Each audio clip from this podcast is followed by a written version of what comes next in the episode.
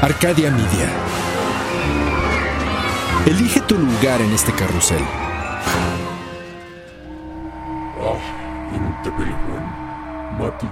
Hay una historia que se cuenta detrás de la historia. Secretos que las piedras susurran a la vuelta de la esquina. Secretos de seres y ciudades cuyas sombras dejan huellas sagradas que persisten en el tiempo. Relatos de nahuales que se transforman y se elevan por la noche. Esto es Bajo la piel del nahual con Edgar Clement. Bienvenidos otra vez bajo la piel del nahual. Soy Edgar Clement, nunca me presento. Soy Edgar Clement y bueno, pues aquí estamos otra vez bajo la piel del nahual.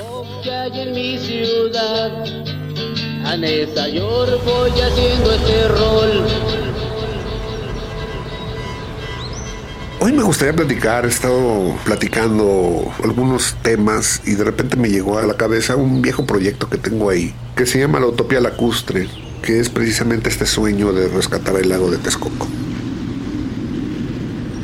Precisamente ahora que se canceló el nuevo aeropuerto de la Ciudad de México, todavía hay gente que quiere construir el, aeropuerto de la Ciudad de México hay gente que no, hay un gran debate y parte del debate se centra en la idea de preservar o de terminar ya de cancelar el lago de Texcoco, ¿no? Entonces es un debate interesante, es un debate que, que tiene muchas aristas y obviamente pues yo estoy del bando de los que a mí me gustaría que se rescatara el lago de Texcoco. Hay un proyecto muy bonito por ahí que se aventaron varios arquitectos. Es un proyecto que se llama eh, México Ciudad Futura. Lo pueden también checar en YouTube. Y el proyecto es precisamente de rescatar los lagos que conformaban el complejo de varios lagos, que era todo el lago de Texcoco un proyecto muy ambicioso. Cuando la gente lo ve, bueno, obviamente como de todos estos proyectos, eh, alguien lo tiene de una loquera, una mera ocurrencia, y hay eh, a quienes, como a mí, nos entusiasma. Una de las cosas que tendría que suceder para que un proyecto de estas dimensiones sucediera sería hacer una cosa que no se ha hecho incluso desde que llegaron los aztecas al lago de Texcoco que es descentralizar la actividad del país o de la nación o de como quieran llamarle a esta cosa que se llama México. Sacarla de aquí.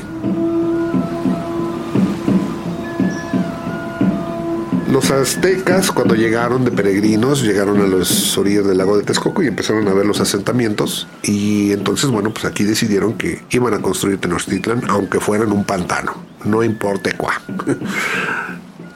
Cuando Cortés hizo la conquista, se le sugería que se llevara la capital de la Nueva España a Querétaro. Y había otra propuesta de que la capital se llevara a la Puebla de Los Ángeles, a Puebla. Cortés decidió que no, decidió que la capital de la Nueva España tenía que ser en México, porque aquí estaba la mera mata de la idolatría y había que destruir la idolatría.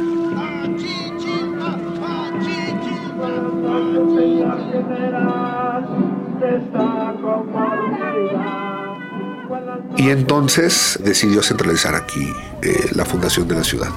Obviamente, bueno, pues para, para, destruir la idolatría se autorizó que las pirámides fueron utilizadas como minas de piedra y por eso van a notar que los edificios más viejos, sobre todo que son iglesias o restos de conventos, están hechos de paredes de piedras de forma irregular, porque esas piedras fueron extraídas de las pirámides del Templo Mayor. Por eso es que del Templo Mayor nada más tenemos los cimientos porque todo lo demás se utilizó como mina de piedra para construir la nueva ciudad española en la Nueva España, en la Ciudad de México. Bueno, pues después de eso, Cortés se asentó y bueno, pues a partir de ahí, de ahí para el Real, no se ha querido descentralizar la, actividad de la Ciudad de México. Los tironeos, hubo bastantes tironeos entre la, por ejemplo, entre Puebla y la Ciudad de México para quedarse con la capital. De hecho, hay hasta una anécdota muy curiosa sobre las plantas de las catedrales, tanto de México como la de Puebla, como la de Perú, la de, la de Lima. Tal parece que los planos se equivocaron, los planos de la Catedral de México en realidad se fueron para Lima y los planos de la Catedral de Lima se quedaron en México. Entonces aquí en México se empezó a construir aquí la que en verdad iba a ser la Catedral de, Lima. Y obviamente también estaba eh, Puebla pues compitiendo por ser la capital. Entonces la Catedral de Puebla no tiene la planta tan grande como la puede tener la Ciudad de México. Sin embargo, se esmeraron en que sus torres fueran más altas que la Catedral de México. Y bueno, así se van dando ¿no? las cosas. Pero el asunto es que no se ha dejado de concentrar eh, la actividad política y económica del país en la Ciudad de México. Y parte de esta concentración pues ha llevado a que una de las necesidades es tratar de secar el lago. Y secar el lago nos ha llevado a hacer un ecocidio que ya tiene dimensiones de absurdo. Porque ahora resulta que no solo nos estamos acabando el agua del lago, que está provocando, o sea, el agua del lago de arriba, sino también de los mantos freáticos que están abajo que está provocando que haya fracturas en el subsuelo y que es lo que provocó muchas de las caídas de los edificios en el pasado sismo del 19 de septiembre. Entonces ya nos acabamos el agua del lago, ahora tenemos que traer agua de otros sistemas, ahí traemos agua desde Cutzamala, traemos agua desde Hidalgo, traemos agua desde mm, cientos de kilómetros de fuera de la Ciudad de México, la tenemos que bombear para alimentar a la ciudad. Pero además es eso, como estamos en una cuenca y estamos también en un lago, resulta que sacar las aguas negras también es insuficiente. Entonces no basta el famoso drenaje profundo, sino que además tenemos que bombear las aguas negras hacia afuera. Entonces, bueno, para mí todo eso representa un brutal ecocidio y un sinsentido.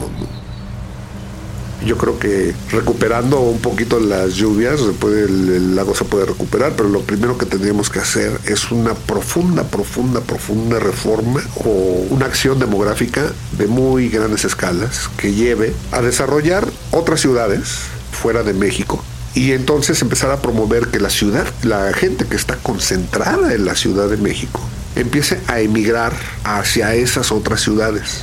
Y entonces empieza a abandonar la cuenca del lago y la cuenca del lago se empiece poco a poco a recuperar, empezar a deconstruir a la ciudad. Chequen ese proyecto de México Ciudad Futura, está simpaticón, está bonito y se ve muy padre. Es también cosa, me parece curiosa también ahí, volviendo un poquito, bueno, no volviendo, sino más bien como retomando un poquito el tema político. En los planos de México Ciudad Futura está contemplado el aeropuerto. ¿eh? Eh, uno ve el plano y están contemplados los grandes lagos, pero también está contemplado el pueblo como una inmensa chinampa en medio de todos los lagos. Me, llama la atención, tomando en cuenta el propósito o el motivo por el cual se argumenta que el aeropuerto se, se canceló, ¿no? Pero el proyecto está padre, implicaría eso, desarrollar a la ciudad fuera del centro y empezar a rescatar lo que fue la zona lacustre. Por eso es que le llamo la, la utopía lacustre a este asunto.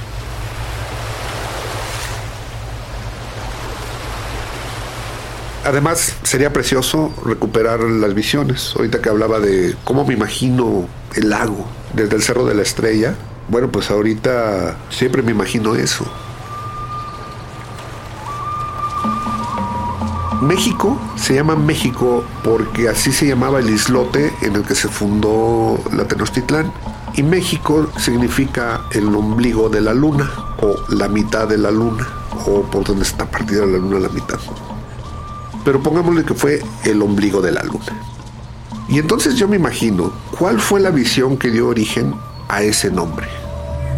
Y me imagino el lago como un espejo de agua. Me imagino la luna llena reflejándose en el lago, iluminando las aguas del lago. Y entonces lo que tenemos es un gran espejo brillante en medio de la oscuridad. Y justo en medio de ese espejo brillante, en donde tendría que estar el ombligo de ese espejo brillante, está ese agujero negrito que es el islote donde se fundó Tenochtitlan. Ahí está el ombligo de la luna. No sé, me imagino esas cosas y me parecen fascinantes. Ojalá algún día, ojalá algún día. A lo mejor ya no nos toca verlo, ¿no? Pero bueno, así es como soñamos bajo la piel del nahual.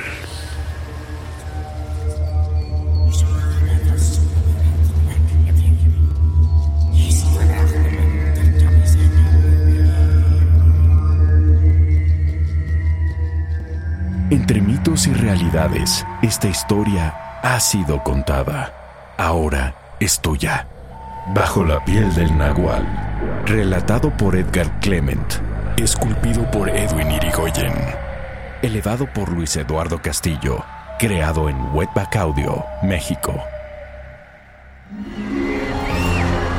Arcadia Media.